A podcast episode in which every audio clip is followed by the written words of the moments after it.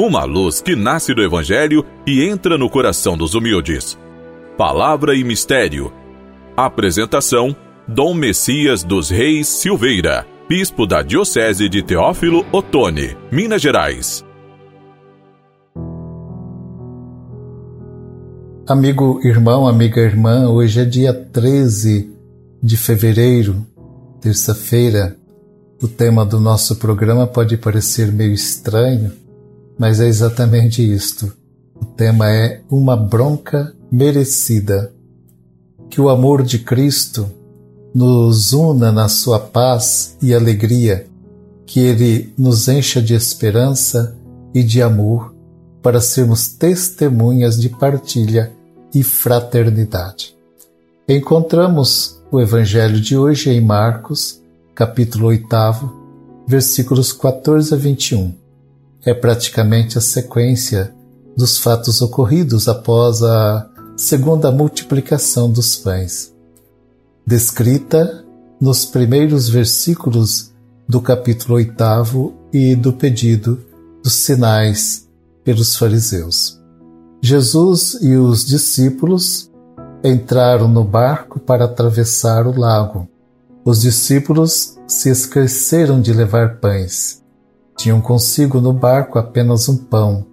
Jesus chamou a atenção deles, dizendo: Fiquem alertas e tomem cuidado com o fermento dos fariseus e com o fermento de Herodes. Como começassem a discutir entre si, Jesus lhes pergunta: Por que estão discutindo por não terem pão? Por que são tão duros de entender as coisas? Não lembram dos cinco pães que eu parti para cinco mil pessoas? E quando eu parti sete pães para quatro mil pessoas, quantos cestos cheios sobraram? Nem assim vocês entendem? É uma dura reprimenda de Jesus aos discípulos. Jesus, porém, quer educar. Ele quer formar uma consciência nos seus seguidores. Mostra-lhes como é difícil abandonar os velhos costumes, abandonar os vícios religiosos que os impedem de ver e reconhecer a novidade do reino de Deus. O fermento dos fariseus e de Herodes é a doutrina opressora da sinagoga, do templo e do próprio Império Romano, que fundamenta no poder humano não produz libertação. Antes, conduz à escravidão e gera a morte. Ao relembrar o milagre das duas multiplicações dos pães, e especialmente da quantidade de sobras recolhidas, e ao fazer referência ao fermento, nos recorda o que já dissera anteriormente. O reino de Deus é como o fermento que leveda toda a massa, e nos remete para o mistério da Eucaristia, o pão repartido. Nesse sentido, alerta a Conferência de Aparecida. Na Eucaristia, nutrem-se novas relações evangélicas que surgem do fato de sermos filhos e filhas do Pai e irmãos em Cristo. Meu irmão, minha irmã, a igreja que celebra a Eucaristia é a casa e também a escola de comunhão, onde os discípulos compartilham a mesma fé, a mesma esperança, o amor, o serviço da missão evangelizadora.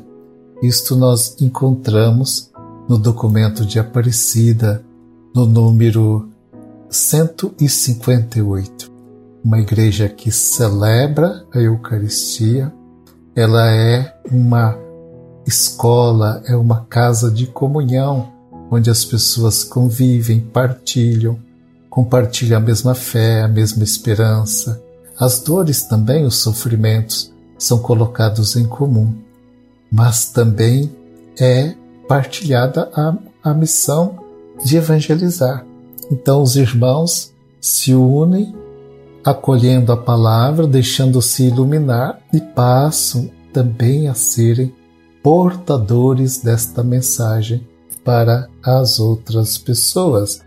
São uma comunidade que é enviada, é uma comunhão, uma escola de comunhão, mas também uma capacitação para o envio.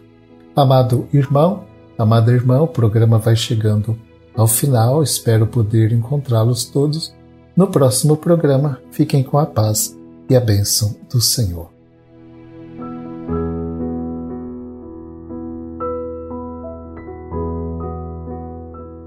Ó Deus, olhai com bondade os fiéis que imploram a vossa misericórdia, para que, confiando em vosso amor de Pai, irradie por toda parte a vossa caridade. Por Cristo nosso Senhor. Amém. Abençoe-vos o Deus Todo-Poderoso Pai, Filho e Espírito Santo. Amém.